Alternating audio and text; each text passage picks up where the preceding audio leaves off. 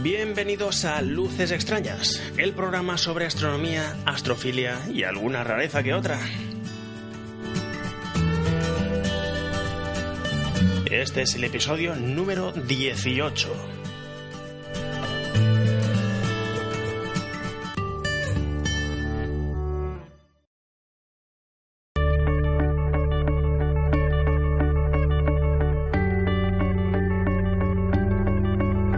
Yo soy Néstor y esto es Luces Extrañas, un programa en el que encontraréis las experiencias de un aficionado a la astronomía visual a pie del telescopio. Por aquí dejaré mis impresiones acerca de las cosas que se pueden observar, cómo observarlas, en qué momento y con qué, cosas que he tenido ocasión de observar recientemente, cosas sobre el material adecuado para observar, sobre el material no adecuado para observar y algunas indicaciones prácticas.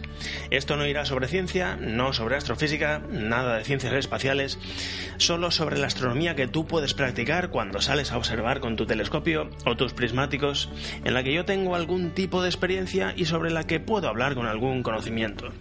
La astronomía observacional, la astronomía visual, en definitiva. Trataremos sobre la práctica y el material para observar con nuestros propios ojos, recibiendo directamente en nuestra retina los fotones que un día partieron de unos astros más o menos remotos y que ahora nos llegan a través de nuestros telescopios o prismáticos. Buenas, hoy toca podcast sobre material. Os hablaré un rato, espero que nadie se corte las venas, acerca de qué características mirar para elegir telescopio. Es un tema básico este de tratar las características de los diferentes tipos de telescopio y quería tener un capítulo que hablase exclusivamente de ello. Como por muy poco que profundice en el tema, seguro que el tiempo se me va de las manos, empezamos después de esta promo. Vamos allá.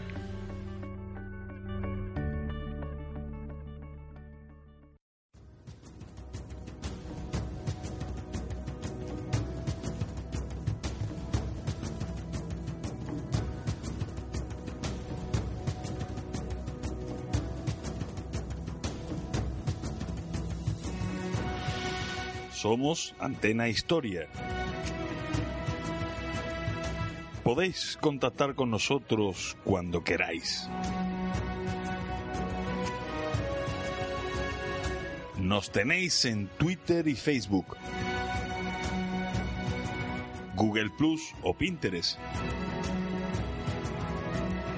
Y por supuesto en nuestro correo electrónico antenahistoria.gmail.com Acércate con nosotros y entretente con la historia.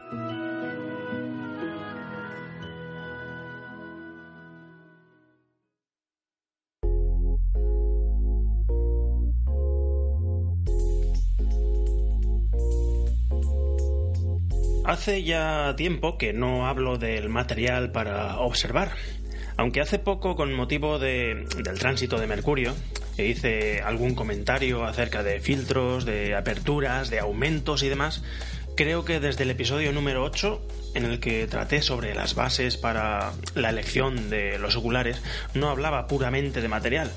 Y hay que remontarse a los primeros episodios para encontrar algo relativo al equipo, al material que usamos. Como una casa se construye por los cimientos, creo que lo que procede ahora es hablar sobre telescopios, las características básicas y, las prestaciones ópticas que esconden sus cifras y cómo las hemos de interpretar. Así nos haremos una idea de las bases y en adelante, cuando surjan dudas, pues ya podemos enviar a la gente a escuchar este capítulo número 18, tener las cosas claras y poder así abordar temas más específicos. Nos servirá como capítulo de referencia. Me he ayudado de algunos libros que he acumulado a lo largo de los años. Repasando algunas secciones de los libros, pues me he hecho un guion con los puntos a tratar y así no lo improviso todo. ¿Qué telescopio me aconsejas que esté bien? Esta es una muy buena pregunta que me toca responder frecuentemente, aunque esa respuesta no es nada definitoria o, aclaratoria. Lo que suelo decir casi siempre es que no existe un tipo ideal de telescopio que sea mejor que todos los demás. Si fuese así, los demás tipos de telescopio se dejarían de fabricar y caerían en el olvido. Solo existiría un tipo de telescopio. Resulta que cada tipo de telescopio tiene ventajas y, tiene desventajas. Y es aquí donde cada usuario pues debe fijarse en sí mismo, en el lugar donde reside, desde el que observaría, las cosas que pretende hacer, lo que más le gusta, el tiempo que pretende dedicar, el presupuesto y el interés que cree tener por el tema. Yo le aconsejo que se una a las salidas que periódicamente hacen otros aficionados, donde pues existe variedad en el equipamiento, donde cada uno lleva un, un equipo diferente y que allí observe por varios telescopios, que considere si le gusta más las imágenes que, que proporcionan, si son demasiado grandes, si son demasiado pequeños, demasiado complejos o fáciles de poner en estación. Después de algunas salidas, que se pueden hacer con unos prismáticos y una silla con un asiento reclinable para ir barriendo zonas del cielo y así no estar toda la noche pidiendo a los demás observar por sus telescopios, vamos, no yendo de vacío, sabiendo lo que cuesta el montaje y desmontaje, las imágenes que da cada telescopio, si están computerizados, si el frío y la noche te resultan insoportables, el dinero que cuesta cada equipo y si tu pasión ha ido aumentando o decreciendo, entonces eh, pues estarás mucho más cerca de hacerte una idea de qué instrumento o equipo encaja más en tu vida. Claro, habiendo dicho esto en el capítulo de hoy, ya podía dejarlo aquí y terminar el podcast. Hasta aquí ha llegado el episodio número 18 es algo así como decir, sal con gente que ya tenga telescopio y búscate la vida, punto. Pero no voy a hacer eso. Hay unas cuantas cosas que deberíamos definir, unos cuantos conceptos y, unos cuantos números que deberíamos saber lo que significan, qué aportan, qué, qué nos están diciendo. Vamos a empezar por la apertura es el diámetro del primer elemento óptico que recibe la luz. En un telescopio reflector de espejos es el espejo primario y en uno refractor de lentes es la lente principal, la lente frontal.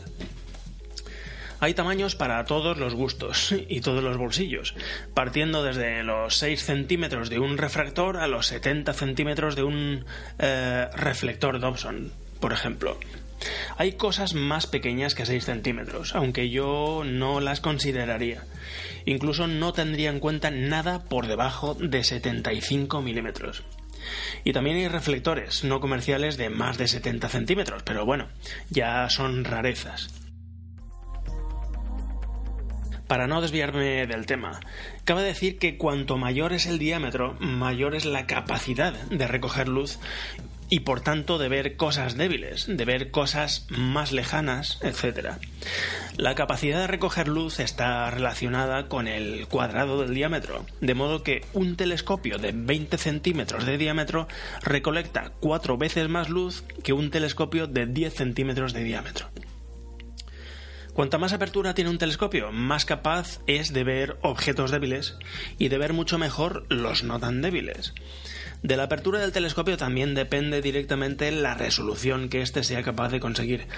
Siguiendo con el ejemplo anterior, un telescopio de 20 centímetros conseguirá resolver detalles el doble de finos que uno de 10 centímetros. Esto con unas mismas condiciones atmosféricas y una calidad óptica similar. La apertura o diámetro, que es lo mismo, se representa con una D mayúscula. Focal. La longitud focal del telescopio es la distancia, ya sea real o virtual, que hay desde el centro óptico del espejo primario o de la lente objetivo, según el caso, hasta el punto de foco, el lugar donde ponemos el ocular para formar la imagen. Aquí también existe una gran variedad. La cosa puede variar de los 40 centímetros a los 3 metros. Otra vez hay mayores de 3 metros y menores de 40 centímetros. Yo mismo tuve un telescopio de 35 centímetros de focal. Me deshice de él en dos semanas escasas. Imaginaros la calidad del cacharro. Mi telescopio actual tiene 182 centímetros de focal. La focal se representa con una F mayúscula. La focal determina la porción de cielo que al final podremos abarcar con un ocular dado. Cuanto mayor sea la longitud focal, mayor será el aumento que obtendremos con un determinado ocular. Si en un telescopio de 500 milímetros de focal le colocamos un ocular de 25 milímetros, obtendremos 20 aumentos.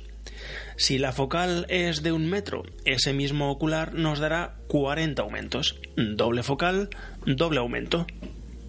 La otra cara de la moneda es que cuanto mayor sea la focal, menor será el trozo de cielo que podamos abarcar.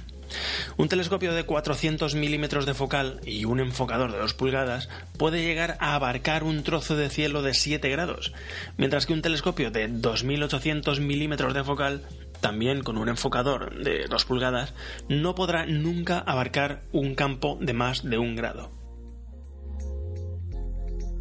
Los telescopios con focales cortas son más apropiados para trabajar a bajo aumento y abarcar porciones grandes de cielo. Un ejemplo clásico es barrer la Vía Láctea en los meses de verano u otras zonas ricas en objetos. Los telescopios con focales largas, sin embargo, son más apropiados para trabajar a altos aumentos con campos reales reducidos, los cráteres de la Luna, planetas, etc. De estas dos cifras que hemos citado hasta el momento, focal y diámetro, podemos sacar una tercera. Es la relación focal. La relación que hay entre la distancia focal y el diámetro. La focal dividida entre el diámetro se suele representar con una F minúscula seguida de una barra y un número, claro. Un ejemplo, si tenemos un telescopio refractor de 10 centímetros de diámetro con una distancia focal de un metro, la relación será F10, F minúscula barra 10. Porque 1000 milímetros de focal dividido entre los 100 milímetros de diámetro nos da 10, un número redondo. Al final la relación focal nos dice las veces que cabe el diámetro de su lente o espejo en su longitud focal. Un F10 nos está diciendo que su focal es 10 veces su diámetro. Las relaciones focales típicas también se mueven en una horquilla amplia. Hay telescopios a F4, eh, relación focal 4, y los hay también a F16, y sí, otra vez, los hay con Fs más pequeñas y Fs más grandes. La relación focal más extendida en un típico Newton de 20 centímetros de diámetro es F5, aunque también pueden verse F4 y telescopios a F6. Otras relaciones focales ya es muy difícil encontrarlas en un telescopio de este diámetro. En mi telescopio de 40 centímetros la, relación focal es de 4,5. En la inmensa mayoría de telescopios Smith-Cassegrain, de los que hablaremos más adelante, la relación focal es de 10. Y en telescopios Maksutov-Cassegrain las relaciones focales oscilan entre 12 y 18. Los telescopios con relaciones focales cortas se suelen llamar apropiadamente telescopios cortos, pero también está muy extendida una terminología que viene del ámbito de la fotografía, eh, llamándolos telescopios rápidos o también telescopios luminosos. Del mismo modo, los telescopios con relaciones focales largas es apropiado llamarlos largos, pero también se les llama lentos o incluso oscuro. Esto, como digo, atañe exclusivamente al ámbito, al ámbito de la fotografía. Resulta que cuanto más corta es la relación focal de un telescopio que se utilice para fotografiar, menor es el tiempo de exposición necesario. Esto no guarda ninguna relación con el brillo de la imagen cuando lo usamos para observar, de modo que cuando eh, oigamos que un telescopio es luminoso o un telescopio es oscuro, eh, que sepáis que esto atañe exclusivamente al tema fotográfico, no al visual. Podemos tener, por ejemplo, dos telescopios Newton de 150 milímetros de apertura, uno que sea f4 y otro que sea f8, ¿vale? Si utilizamos los mismos aumentos en los dos y no hay problemas de calidad por el medio, la imagen debería ser virtualmente idéntica. El que es f8 será igual de luminoso que el f4. Obviamente tendremos que usar oculares diferentes en cada telescopio para conseguir los mismos aumentos, pero no existirá diferencia en la luminosidad de la imagen.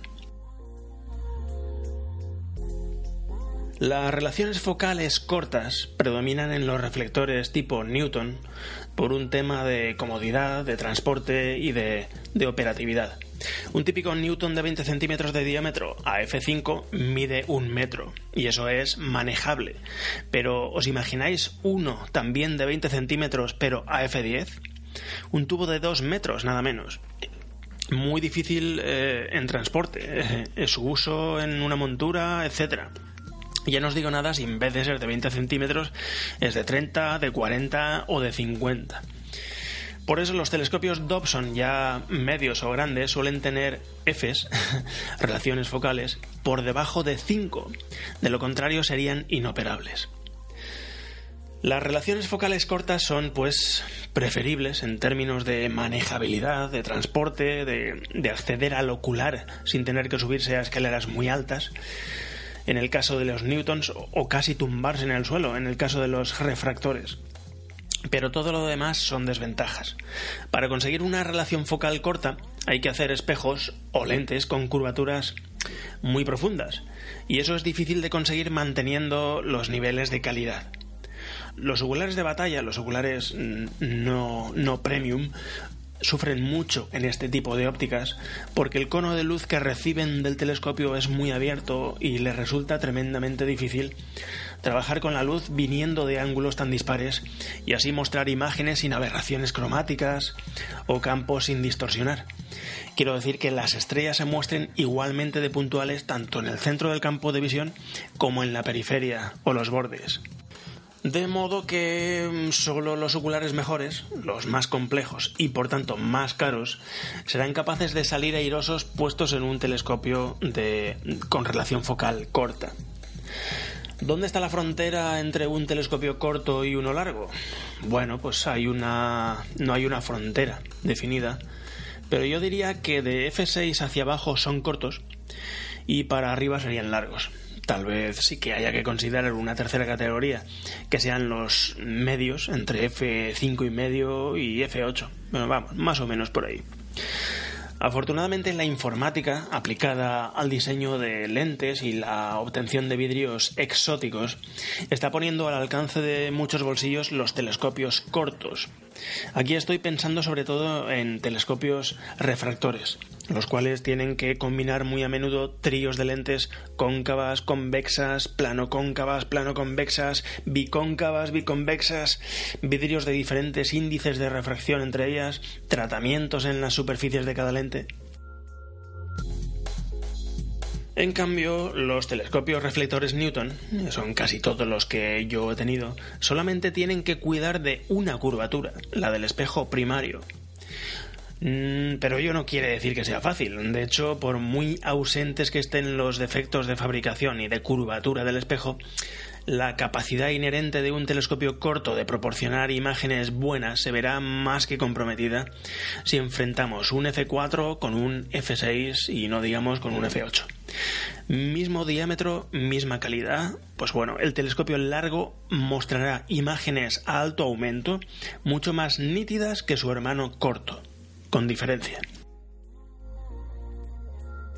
A pesar de ello, los telescopios comerciales, los fabricados en masa en Taiwán o en China, tienen casi siempre ópticas más que aceptables. La verdad es que si evitamos el ámbito de los telescopios que podemos ver en escaparates de ópticas o en centros comerciales o jugueterías, yo diría que actualmente es difícil que un telescopio nos salga de mala calidad.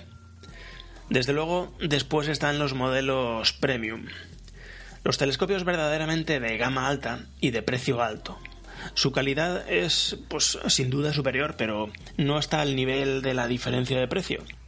A no ser que se pongan al límite las capacidades de los telescopios o que tengamos mucha experiencia y sepamos detectar aberraciones, las diferencias no son escandalosas, ni mucho menos.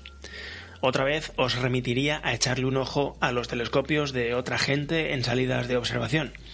En el episodio 1 y en el episodio 2 eh, hablo de las ventajas de unirte a otros aficionados en sus observaciones y cómo nos podemos beneficiar de la experiencia que ya tienen. No hemos hablado de las ventajas y o desventajas de los telescopios con lentes o espejos. Hay muchos tipos de telescopios atendiendo al diseño óptico de sus espejos o lentes, pero los podríamos meter a los dos en tres familias. Refractores, que son los que funcionan con lentes, los reflectores, que funcionan con espejos, y los catadióptricos, que utilizan ambas cosas, lentes y espejos. El refractor es el diseño que tenemos en la cabeza cuando decimos telescopio. Eh, Galileo utilizó un telescopio refractor en sus primeras observaciones allá por 1609 y han estado muy presentes desde entonces como telescopios de iniciación porque la mayoría eh, de pequeño tamaño siempre han sido así, refractores. En su configuración más simplista, consta de un tubo que sirve de soporte en el que en un extremo tenemos una lente que hace de objetivo y que concentra los rayos de luz en el otro extremo, donde hay un enfocador y se coloca un ocular. La longitud del tubo la determina la longitud focal de la lente objetivo, la lente frontal. Actualmente para facilitar la manejabilidad de los refractores, aunque tengan un diámetro generoso, los fabricantes intentan no pasarse demasiado de un metro de focal. Así, pues es frecuente encontrar telescopios de 70 milímetros de apertura y un metro de focal, de 100 milímetros de apertura y un metro de focal, de 150 milímetros y un metro de focal, etcétera. Si mantenemos la relación focal constante de, digamos, F10, aunque nuestro refractor sea de apertura generosa, resultará un tubo muy incómodo de manejar. Lamentablemente, cuanto más corta sea la relación focal, más problemas de aberración cromática habrá pero al menos será manejable el telescopio.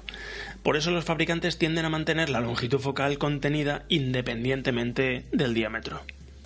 Esto de la aberración cromática a mí me resulta particularmente desagradable y antiestético. Eh, esos halos violetas alrededor de las estrellas, esos planetas en los que la parte izquierda es azulada y la derecha rojiza, no me gustan nada, no, no, no lo soporto.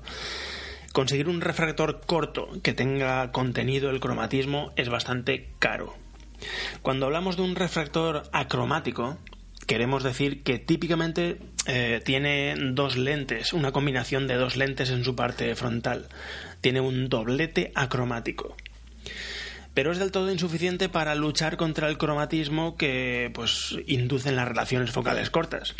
Si no es de al menos F10, el cromatismo será evidente el 100% del tiempo.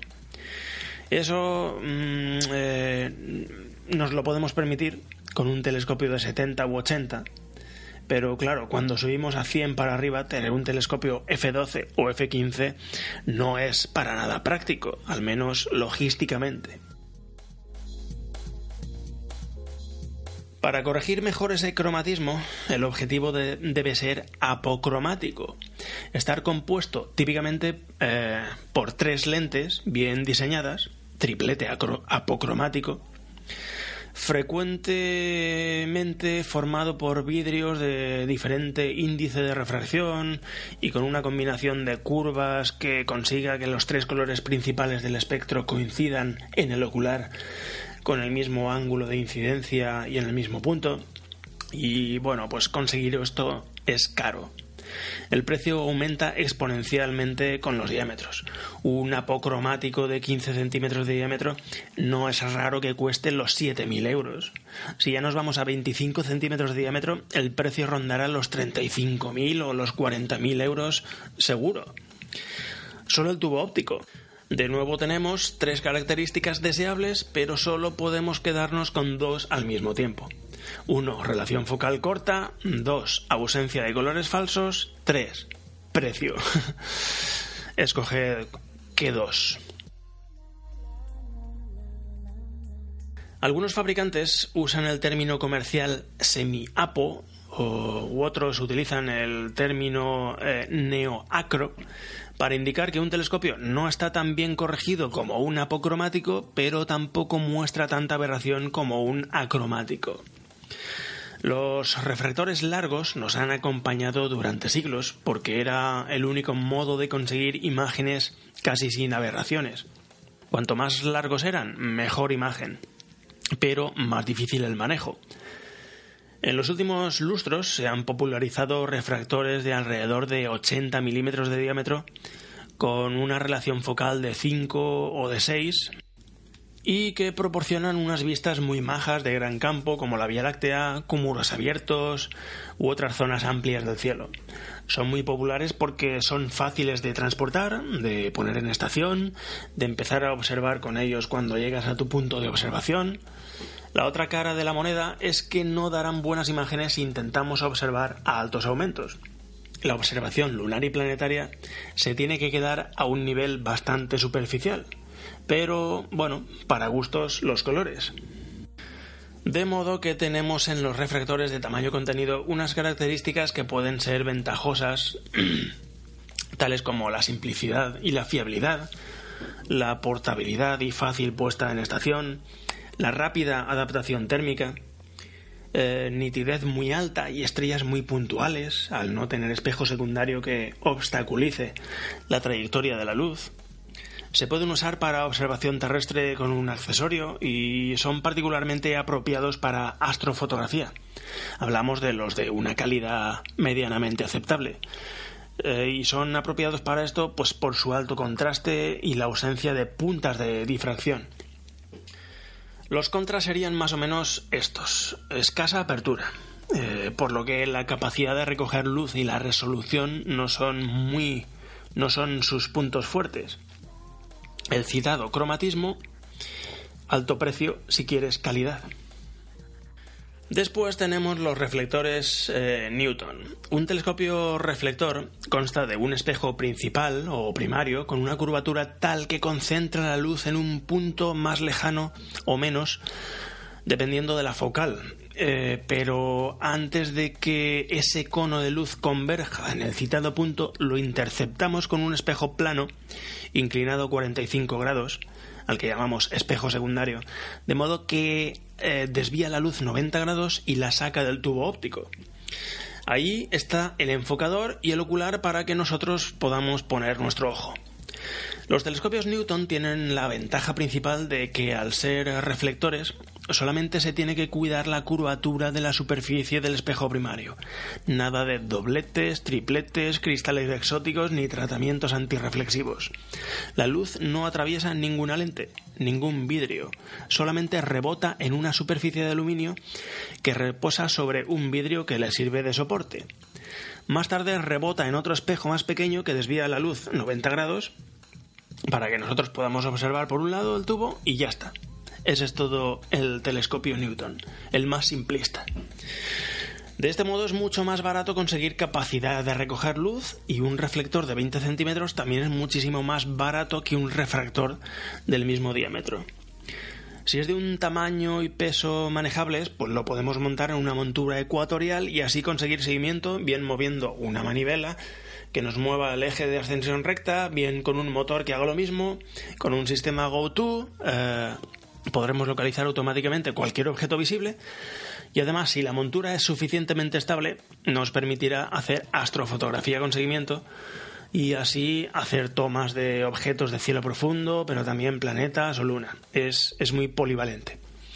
Yo que mi primer telescopio digno de llamarse telescopio fue, fue un Newton en montura ecuatorial, sin embargo vi pronto que para mí, para, para mi forma de, de, observar, para mi forma de disfrutar del cielo, para la astronomía que practicaba, me estimaba más el diámetro del telescopio, eh, la capacidad de recoger luz, de ver cosas débiles, que tener una montura con todas esas potencialidades que he dicho hace un momento.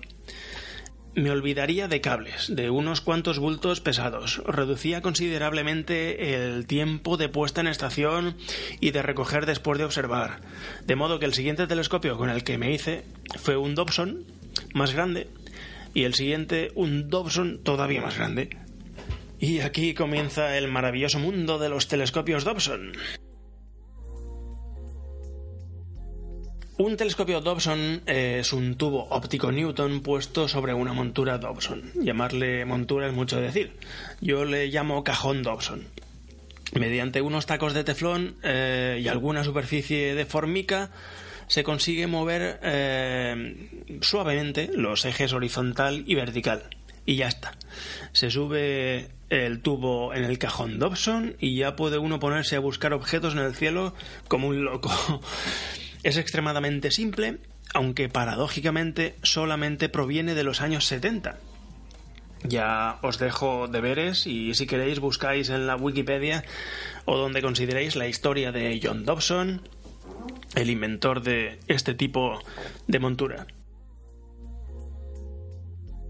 Claro, la relación precio-apertura no tiene rival en ningún otro tipo de telescopio de modo que disparó la carrera de las aperturas y, así como en los años 60, era difícil ver un telescopio de más de 150 milímetros de diámetro, actualmente lo normal es encontrarse con aficionados que tengan telescopios de 20, de 25, de 30, de 40. Los hay también que tienen Dobsons de 60, de 75 centímetros o más, eh, verdaderos monstruos. Pero claro, a nadie se le escapa que si el tubo óptico es rígido, de una pieza, cuando pasamos de un metro y medio así de longitud, el transporte y el manejo se hace muy difícil o directamente imposible. Y es aquí donde entran en juego las estructuras plegables. El tubo óptico sólido es sustituido por una estructura de tubos de aluminio dispuestos de forma que le den solidez al conjunto y puedan eh, sujetar el espejo secundario y el enfocador sin introducir torsiones ni flexiones. Y claro, cada vez que sales a observar, a no ser que tengas el telescopio fijo en algún cobertizo o una cochera, eh, tienes que montarlo y después desmontarlo. Cuesta su tiempo, pero pero bueno, si ello te permite captar mucha luz, ver objetos lejanos y obtener vistas increíbles de objetos no tan lejanos, pues vale la pena perder 20 minutos en el montaje, ¿no? El telescopio con el que más observo actualmente es así. Alrededor de esa estructura de tubos de aluminio se suele poner una tela a modo de camisa, una tela negra, para evitar luces parásitas laterales y también para no meter aire caliente de nuestro cuerpo en la trayectoria óptica. Las ventajas que les veo a los telescopios reflectores y a los Dobson en particular em, vendrían a ser el precio. Ese es el principal. La relación precio-apertura es la más baja, con diferencia, es la mejor. Estabilidad pues la base ancha y un centro de gravedad bajo que le da el cajón Dobson, pues le dan bastante más estabilidad a los Dobsons que aquellos que están subidos en una montura ecuatorial. Eh, el transporte.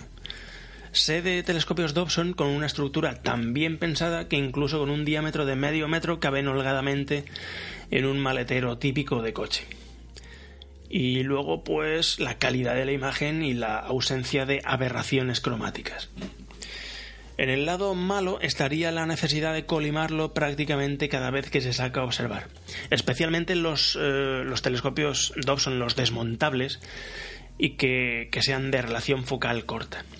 Esto de la colimación es alinear los espejos de forma que toda la luz que recoja el espejo primario, pues eh, eh, entre finalmente por el ocular.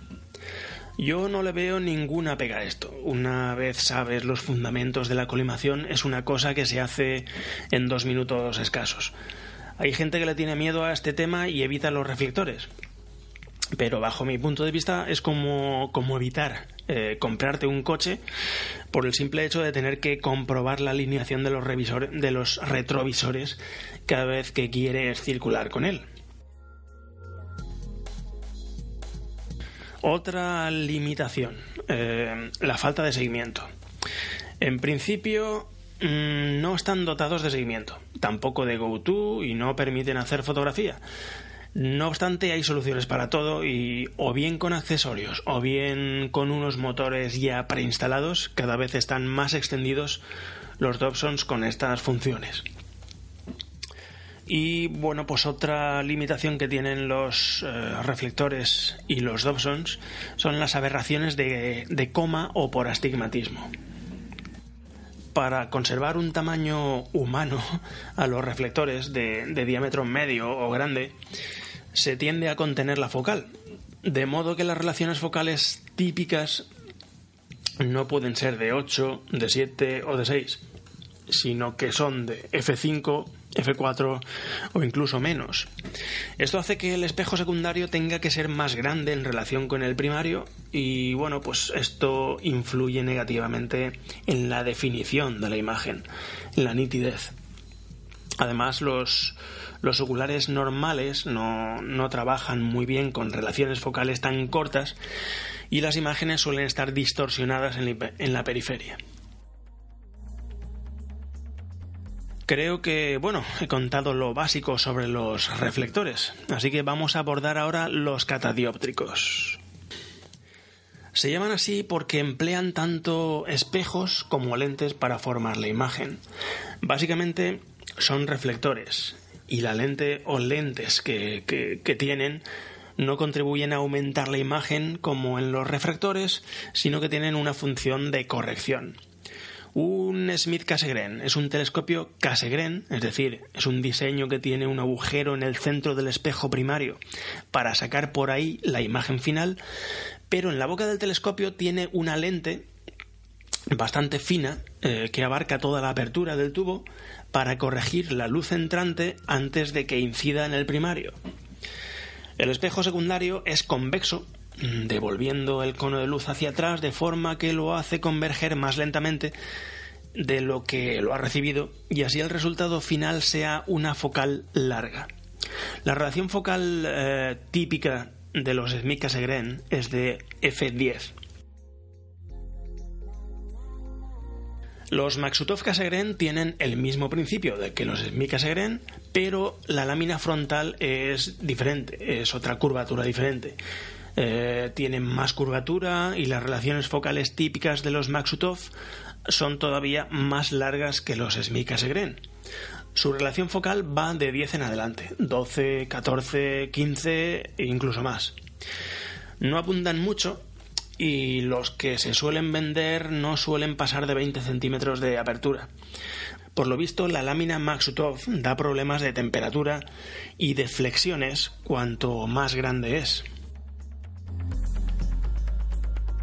También eh, han existido y existen todavía los llamados Klevtsov Cassegrain, que tienen el principio de los Cassegrain, o sea, un hueco en el centro del espejo primario, pero la lente correctora está inmediatamente antes del espejo secundario, teniendo la luz que atravesarla antes y después de incidir en el secundario, dos veces. Suelen tener relaciones focales eh, también del orden de 10 y bueno, yo no he visto nunca ninguno. No han tenido mucho éxito, que sea por motivos comerciales o por motivos de mal desempeño óptico, eso ya es una cosa que desconozco. Existen telescopios Smith Newton y Maxutov Newton. Esto es un espejo primario Newton al que le ponen pues eh, una lámina delantera, Maxutov o Smith. La placa correctora delantera minimiza la posible aberración de la coma inherente a los espejos con curvatura esférica. Suelen tener estos telescopios un diámetro contenido y focal eh, relativamente larga, F7, F8. Más caros que los Newton simples, la placa correctora su larga relación focal y lo reducido de su espejo secundario los convierten en virtualmente idénticos a los refractores apocromáticos. Son unas auténticas máquinas para obtener imágenes planetarias de calidad. Realmente yo no entiendo cómo, cómo existen los refractores apocromáticos y hay gente dispuesta a gastarse el pastizal que cuestan, habiendo Maxutov Newton. mi no comprender. Y bueno, tampoco abundan mucho. Hay cosas más exóticas, pero ya dependen de las neuras de cada fabricante. Los catadióptricos y su, su, encarnación más usual, los Smica Segren, tienen la ventaja de que son muy compactos debido a que la focal virtual que tienen es larga, pero la distancia real entre el primario y el foco es bastante corta. Entonces, ópticamente hablando, no son superiores a los refractores ni a los reflectores, pero aportan una apertura más o menos generosa con un tamaño muy reducido. Y eso también lo agradece la montura sobre la que irán montados. La horquilla de aperturas va desde los 90 o los 100 milímetros hasta el medio metro. Hasta una apertura de 30 centímetros puede transportarse sin dificultad. Si son mayores ya requieren un, un emplazamiento fijo. Hasta el momento hemos hablado de los números que traen las ópticas, la focal, el diámetro y la relación focal. Todo esto relacionado con la óptica, los aumentos, el campo, etc. Pero esos tubos ópticos tienen que estar apoyados en algún lugar. Entonces hay que tratar un poco sobre las monturas. Cuando, eh, cuando hablamos en el podcast 3 y en el 4 sobre prismáticos, ya quedó patente la necesidad de apoyarlos en algún lugar para minimizar la vibración de la imagen producida por nuestros brazos, incluso a unos escasos 7 o 10 aumentos. Un trípode para prismáticos es un salto de gigante para sacar el máximo partido a lo que nos ofrecen las ópticas. ¿Cómo descuidar, pues, la necesidad de tener bien apoyado un telescopio con el que trabajamos a 80 o 300 aumentos? La estabilidad de la montura es algo crítico. Básicamente, hay dos tipos de monturas sobre las que apoyar un telescopio. Las altacimutales, que son simples, son intuitivas de comprender y de usar, y, y son más económicas, pero no están diseñadas para hacer el seguimiento de los objetos del cielo salvo añadiéndole parafernalia suplementaria. Las monturas ecuatoriales, por la otra parte, son complejas, más pesadas, difíciles de entender en un primer momento y son más caras, pero están diseñadas para seguir el movimiento del cielo. Aunque con el tiempo la calidad en las ópticas ha ido aumentando sensiblemente y el precio ha ido haciéndose más accesibles, con las monturas ecuatoriales eh, ha ocurrido casi casi del revés. Entonces es frecuente ver telescopios en los catálogos que están sobredimensionados para la montura que tienen debajo. Muchas veces el desempeño óptico de los telescopios está comprometido por una, una montura inestable, una montura insuficiente. Y entonces el sufrido poseedor de ese telescopio cree que su óptica es de inferior calidad de la que realmente es, cuando el origen de los temblores, de las holguras y de las flexiones están en la montura. Para un telescopio de iniciación o un telescopio ligero, yo aconsejaría sin dudarlo una montura azimutal, más sencilla, más robusta, más fácil de usar, más barata. Otra cosa es que quieras una montura ecuatorial con seguimiento y computerización desde el primer eh, momento para hacer fotografía o porque la potencia del telescopio ya es media alta. Pero una montura ecuatorial de gama baja dará unos resultados muy pobres en fotografía, así que cuidadín. Incluso en casos de telescopios ya de tamaño considerable, un Newton en base Dobson gana por goleada en la mayoría de requisitos que busca un aficionado que se inicia. Un observador medio o, incluso un observador, digamos, experimentado. No estoy en contra de las monturas ecuatoriales, he tenido y tengo. Simplemente creo que hay que contemplar las características que tiene cada una para valorar cuál se adapta a nuestros gustos y, nuestras conveniencias, vaya. Algunas monturas altacimutales también están computerizadas o se les puede añadir computerización. Es lo que se llama go-to. Unos motores en los ejes de la montura y un mando que calcula la posición de un determinado objeto y que puede eh, apuntarle automáticamente al introducir en el mando su nombre o sus coordenadas. Para que una montura con GoTo sepa dónde está cada objeto, al llegar al punto de observación, el usuario debe ponerla en estación, encontrando por sí mismo en el cielo dos o tres estrellas de referencia de un menú de 20 o de 30 que le ofrece el sistema se van localizando y confirmando y una vez hecho eso, el sistema ya se hace una composición del lugar y sabe dónde están todos los objetos de su base de datos, que, bueno, dependiendo del sistema puede tener 10.000, 40.000 o vete tú a saber cuántos, y sabe si un objeto está por encima del horizonte y, bueno, te da algunos datos de cada, cada objeto que apuntas. Una montura con GoTo puede ser muy útil a no ser que confíes tan ciegamente en ella que seas incapaz de encontrar nada en el cielo por ti mismo. Ganas tiempo observando en lugar de buscando. Se hace casi imprescindible en cielos urbanos debido, pues eso, a la dificultad de encontrar cosas en un cielo lechoso.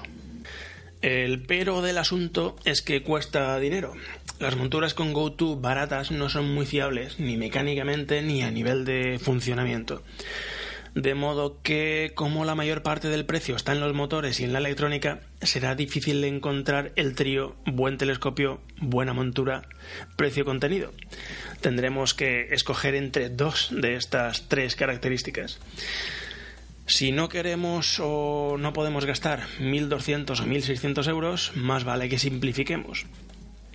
Ese telescopio que tuve una vez y que he mencionado al principio, que solamente tuve dos semanas, era uno de esos casos en los que en el mando tienes una base de datos de varios miles de objetos, entre los que se encuentra un agujero negro y varios quasars, en serio, lo, ponía, pero que poder atisbar la galaxia de Andrómeda, que es la galaxia más grande y cercana que tenemos, era un verdadero reto.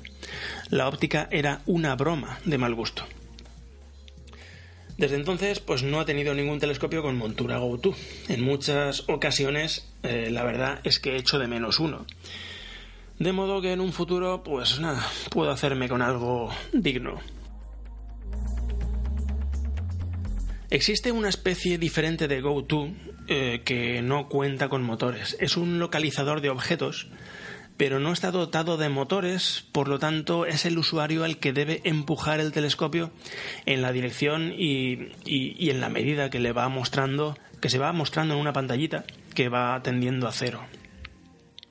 Puedo dar fe de que funcionan muy bien, son muy precisos, son un par de codificadores, uno en cada eje de giro, en el horizontal y en el vertical, que envían una pequeña centralita eh, envían a una pequeña centralita su posición relativa. Y es esa centralita la que interpreta esos datos, los traduce a coordenadas ecuatoriales y de ahí pues eh, pasa a encontrar todos los objetos del cielo. La puesta en estación mediante triangulación de dos eh, estrellas es muy similar a la de los GoTo normales. Y bueno, no he mencionado que, que, un telescopio puede no estar computerizado, pero sí tener motor de seguimiento. E incluso un motor en el otro eje para facilitar movimientos de aproximación y de, de centrado y de ajuste fino de objetos en el ocular. Yo tuve muchos años una montura así y tengo que reconocer que me estimo más el seguimiento que el GoTo, aunque el GoTo eh, lleva implícito seguimiento. Cuantas más cosas queramos o añadamos, más complejo será el transporte, más compleja será la logística. Y aquí entramos en el tema de la portabilidad el tamaño, el peso, el número de bultos y, la facilidad de ensamblar y desensamblar todo determinan la usabilidad de un equipo de observación. Y hay que valorar en serio que un equipo que sea más ligero, transportable y compacto dará mucha menos pereza de sacar a tragar fotones que uno pesado, difícil de manejar y disperso en muchos bultos. Hay telescopios muy majos en cuanto a que son fáciles de montar, de usar, son muy compactos. Algunos refractores cortos de tamaño reducido o mediano. Luego hay telescopios Newtons grandes o largos en tubo rígido que además de necesitar ya una furgoneta para poder transportarlos, necesitan de la ayuda de varias personas para poder ponerlo en estación o, volver a desmontarlo. Los telescopios catadióptricos, los más extendidos, son los Smika Segren seguidos por los Maxutov, son muy manejables hasta un diámetro de 20 o 25 centímetros. A partir de ahí, o bien necesitan la ayuda de alguien para ponerlos en marcha o están pensados para estar fijos en un, observatorio. Los Newton en, tubo rígido de hasta 30 centímetros y, y F5 son muy transportables solo vienen en dos bultos, el tubo óptico y la base, y se pueden poner en estación en la friolera de un minuto. He puesto el ejemplo de un 30 centímetros a F5 como límite porque precisamente tuve uno y abatiendo los asientos traseros del coche cabía diagonalmente mm, ya muy justito. Afortunadamente se comercializan telescopios de estructura desmontable y uno puede transportar sin problema telescopios Newton de 40 centímetros como el mío, aunque eh, es artesanal. Si está bien diseñado, puede ocupar únicamente el maletero de un coche normal. Conozco varias personas con telescopios de 50 o de incluso 63 centímetros de diámetro. Esa complejidad también aumenta el precio, pero igualmente que con las ópticas cada vez hay cosas más asequibles e interesantes. Soy muy fan de ellos, pero no se lo aconsejaría nunca a alguien que empieza y tiene poca experiencia. Solo quería mencionarlos. Llegados a este punto, que hemos dado un repaso superficial a los tipos de ópticas y tipos de monturas, sus características y lo que hacen bien y lo que hacen mal, ya deberíamos ir acotando eh, el tipo de telescopio que más encajaría con nosotros y, y nuestros hábitos. Yo os diría que huyáis como de la peste de telescopios de grandes almacenes, de telescopios que se anuncien por los aumentos que proporcionan o, con imágenes en el envoltorio de, nebulosas coloridas e impactantes, y también de páginas web de dudosa reputación. El retoque fotográfico y el, y el, marketing hacen milagros y pueden transformar un trozo de chatarra en el telescopio de tus sueños. Hasta que, claro, un día lo recibes en tu casa y vuelve a ser lo que ha sido siempre, un trozo de chatarra. Habría que comprar en una tienda especializada en astronomía. Sé que no abundan las tiendas físicas, pero aunque no estén en tu provincia, pueden hacerte el envío sin problemas. De hecho, venden más a través ya de las tiendas virtuales que a través de las tiendas físicas. Y bueno, antes de acabar yo volvería a mencionar los consejos del inicio. Probar diferentes tipos de telescopios antes de desembolsar dinero a ciegas. Asistir a salidas de observación con más gente, como aconsejábamos en el capítulo número 2 ver cómo se ponen en estación al llegar al lugar de observación y cómo se desmontan al terminar. Es bastante importante esto. Ser realista con las posibilidades que uno tiene, si vas a observar desde una terraza, en un entorno urbano, si vas a observar siempre en entornos oscuros, si tendrás que conducir mucho tiempo. Al final, un telescopio pequeño que saques frecuentemente es mucho más productivo que un telescopio grande que sale muy de tarde en tarde. Mete la pereza en la ecuación. No existe el telescopio ideal, que sea bueno en todo. Bien sea por tipo, por la montura en la que esté o por tamaño. Tal vez una muy buena idea, como hace mucha gente, es tener dos telescopios de precio medio. Un telescopio capaz, por ejemplo, un Newton o un Smith Cassegrain de 20 centímetros de apertura y luego, pues un refractor pequeño, de, de 80, de, de 90, de muy rápida puesta en estación. Esta opción, la verdad es que me gusta mucho. No te gastes todo tu presupuesto en el telescopio. Antes o después necesitarás accesorios de calidad para él. Y la calidad de un equipo viene determinada por la calidad del peor de sus componentes. Y bueno, tampoco estés buscando eternamente tu equipo ideal. No caigas en la parálisis por análisis. Todos tienen sus puntos fuertes y te ofrecerán suficiente para que disfrutes.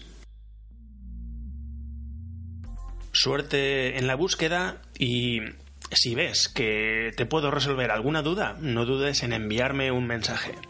Para eso estamos.